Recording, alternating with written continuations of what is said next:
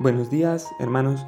En esta mañana quería compartiros algo que se encuentra en Hebreos 11 del 24 al 26, que dice, Por la fe Moisés, hecho ya grande, rehusó llamarse hijo de la hija de Faraón, escogiendo antes ser maltratado con el pueblo de Dios que gozar de los deleites temporales del pecado, teniendo por mayores riquezas el vituperio de Cristo que los tesoros de los egipcios, porque tenía puesta la mirada en el galardón me gustaría que nos fijáramos en los verbos que señalan los hitos de esta primera etapa de la vida de fe de este hombre, formado y experimentado de 40 años de edad.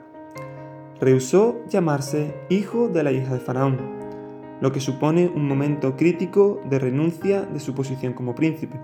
Escogió ser maltratado con el pueblo de Dios, que señala igualmente un momento de identificación con su pueblo de nacimiento, a pesar de su condición de esclavos y tuvo por mayores riquezas el vituperio de Cristo que los tesoros de los egipcios, que denota una manera de apreciar el mundo que sólo puede derivarse de la visión celestial.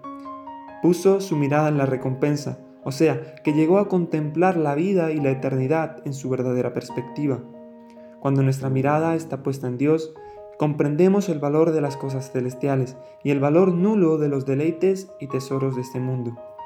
Me gustaría que pudiéramos ir ahora a Colosenses 3, 1 y 2, que dice, Si pues habéis resucitado con Cristo, buscad las cosas de arriba, donde está Cristo sentado a la diestra de Dios. Poned la mira en las cosas de arriba, no en las de la tierra. Y es que buscar las cosas de arriba significa luchar por poner las prioridades celestiales en la práctica diaria.